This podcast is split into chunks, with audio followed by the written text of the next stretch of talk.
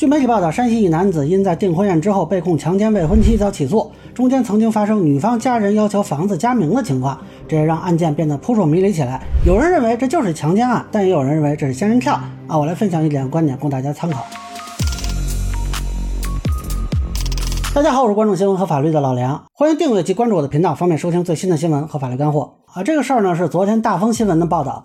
那么山西一男子在订婚宴之后跟自己的未婚妻在婚房里发生了关系，结果女方母亲提出必须提前在房本上加名，并补上剩余的十万彩礼。那么还录音了跟男方的对话，其中有男方承认强奸的一些信息。那么后续女方报警指控强奸啊，警方呢还是试图调解过，但是没成。那么现在这个案子呢已经起诉到了法院啊，应该是这周开庭。那昨天呢，就有好多人问我这事儿怎么看啊？我当时就觉得这个报道准确性存疑，没法判断是不是强奸。结果很多人就说：“哎，你聊聊为什么存疑也好啊？”那我简单说一说。首先呢，这个报道从媒体专业角度看是存在缺失的啊。一个是信源，那很明显缺了检察院的说法啊。如果这个案子是在批捕阶段啊，可能主要以警方说法为主，没问题。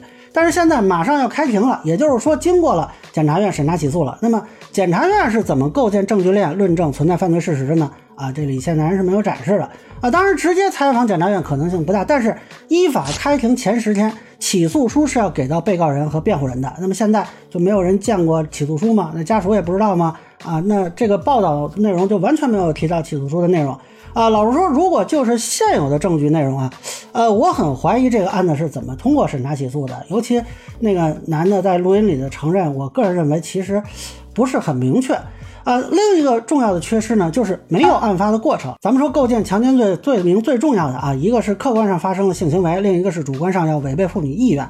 也就是说，从强奸行为开始，那么是否构成强奸罪，其实从事实层面就已经固定了。呃，后续双方怎么拉扯，其实没有什么影响。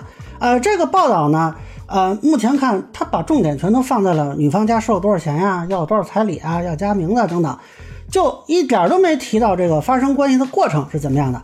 啊，咱们说从证据层面看啊，你事发经过本身的证据，那才是直接证据啊。要求加名这样的细节呢，最多也就是论证啊，女方是否有动机说谎啊。但是我连他说了什么都不知道，那具体细节是什么也不清楚，也没有看见男方的辩解。你包括男方在录音里说啊啊是那个，其实能不能看成认罪，我认为是存疑的。现在看呢，只有时间地点，就这两个人怎么发生过程啊？那么女方有没有拒绝呀？有没有反抗、扭打、挣扎呀？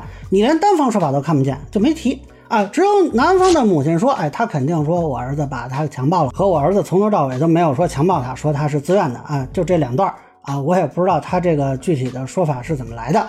那么恕我直言，就这个报道很多地方都是男方母亲说如何如何啊，太偏重这一方信源了。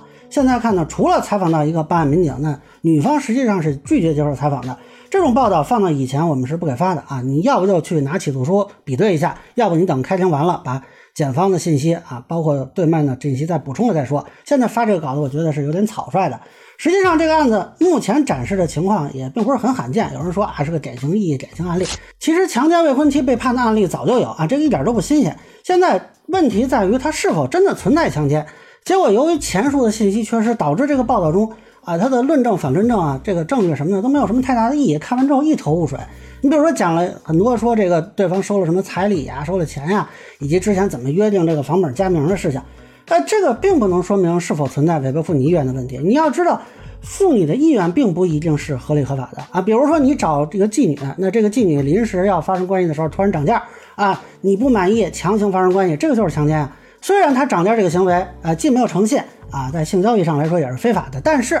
他就是因为这个价钱不合适，不同意发生关系，那你也不能违背他的意愿。更何况这种民间婚恋交往中，你论证对方想要加钱啊，想要加名啊，呃，完全不影响是否违背他的意愿的这个判断啊，最多也就是论证一下他是不是有说谎的动机。还是问题，你连他说了什么你都不知道啊，你怎么判断他说谎不说谎呢？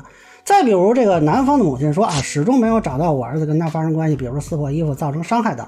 这个由于不清楚是如何发生关系的，就没法去论证他是不是自愿啊，也不是说非得撕破衣裳造成伤害才能论证强奸，比如说胁迫啊，也可以实行强奸。那么另外呢，这个男方母亲说呢，这个女方闹情绪，男方就从楼梯上把她从十三层拉拽到十四层啊。虽然他说这并不能论证是被迫，但是自愿怎么会拉拽呢？那这个发生关系前是在发生关系后也没说清楚啊。再比如这个男方母亲提供视频证据论证。说两个人上楼的时候还搂抱，并且出示微信记录论证啊。这个男方说女方大姨妈快来完了，呃，这个还是没有论证女方意愿的效力啊。有些女生她可以拉手，可以搂抱，可以亲吻，但是不同意发生关系，这有什么问题吗？那么聊天记录里有女方明示或者暗示对方可以发生关系的内容吗？你知道她大姨妈快来完了，这能说明什么呢？总之整体看下来啊，这个案子。真正核心的信息其实没有展示，反而是展示了一大堆外围的间接的证据。我觉得这个报道完全是瞎耽误功夫，啊，就看这个报道判断不出来是不是强奸案。另外呢，这个报道里声称采访了一个民警，我对这部分内容呢表示怀疑，因为这个民警说一开始想调解不予立案，这个说法我觉得是有问题的。首先，刑事案件立案就不能调解啊，就算是公安机关依照刑事诉讼法做刑事和解，也是向检察机关建议从宽，说调解完了啊就不用立案了。呃，恕我孤陋寡闻，不了解这种程序啊。而且呢，强奸案也不属于刑事和解范围，所以呢，这部分的采访的准确性我很怀疑啊。要是哪位朋友比较了解这方面情况，欢迎在评论区补充啊。其实包括这个接受采访者的这个身份是不是公安民警，或者说他呃是不是真的了解情况，我是比较怀疑的。因为通常强奸案办案人员是不会这么接受采访的，而且还讲了这么多有关这个房本加名的问题，那当地警方没有宣传报道的纪律吗？现在海报新闻报道，当地公安机关说这个报道的内容不是事实。这个事情他反馈的也不是事实，我们局也关注这个事儿，领导已经在开会了。那估计未来警方会有一个明确的说法啊。当然这件事现在怎么回事不太清楚啊。那现在很多网友都在担心是不是存在仙人跳问题，还要问我说啊，遇到这个情况应该怎么办的啊？据说现在还有什么性同意的 APP。呃，首先呢，这个仙人跳问题啊，就我所知，主要是利用被害人怕人知道的心理。用曝光啊、通知单位啊、通知家属啊做威胁来敲诈勒索，那往往被敲诈对象自身有点问题，你比如说是嫖娼啊、出轨等等。那先是要通过法律途径的啊，这个情况还是比较少见的。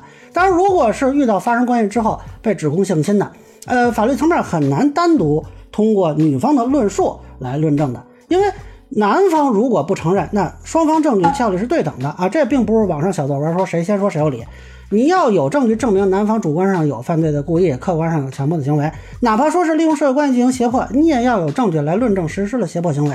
需要说明的是呢，所谓性同意 APP 其实用处不大啊。你想对方都能指责强迫发生关系了，他就不能指责强迫使用 APP 吗？啊，你倒过来说，如果有证据证明是强迫或者胁迫发生关系的啊，你就算签了这个 APP 同意，也不一定能脱罪。那其实如果双方有婚约或者是男女朋友，这个论证难度。相对其他社会关系还要高一些，呃，我觉得倒不用弄得现在这种风声鹤唳的啊，好像到处都是敲诈的一样。那这种刑事案件呢，还是要看它核心事实是什么情况，遵循疑罪从无的原则。那个奸猪付人口啊，早就不适用了啊。不过因为司法实践中各种情况也不太一样啊，我个人也不太好给出具体的建议。如果确实没有强迫对方发生关系啊，又遇到这种指控吧。呃，我首先觉得从意识上你要对这种指控足够敏感啊。像这个报道里提到这个小伙，他自己顺着对方说话就认了啊。我不知道这个说法是不是真的啊。像他说的是啊，只是对方那么一说，他顺口那么一答，但这个表述肯定对他不会很有利。那么如果有人说，哎，你是强奸，这个人是女朋友也好，是准岳母也好，你要足够的敏感，不能顺着说。其次呢，可能遇到这种指控，要跟司法机关去说明情况，尽快寻求专业律师的帮助啊。另外，如果你确实没做啊，我不建议私了，因为私了很可能是无底洞啊。最后呢，我想提醒一下，就是如果这个女方及其家属借这件事情索要钱财，包括这种要求把什么房本上加名的做法啊，我不太清楚这个案子是不是真实存在。但是如果像报道中描述的这种上门提要求，有可能构成敲诈勒索罪。需要说明的是呢，即便对方真的是刑事犯罪，你也不能以报警相要挟索要钱财啊。对方要是不懂呢还好说，对方要是懂呢，做个局，哎，把这个要钱的这边哎弄进去一两个，到时候极限一换一，甚至一换二啊，那你又该如何应对呢？那以上呢就是我对男子被指强奸未婚妻案的一个分享，个人浅见难免疏漏，也欢迎不同意见小伙伴评论区弹幕给我留言。如果你觉得说的还有点意思，您可以收藏播客老梁不郁闷，方便收听最新的节目。谢谢大家。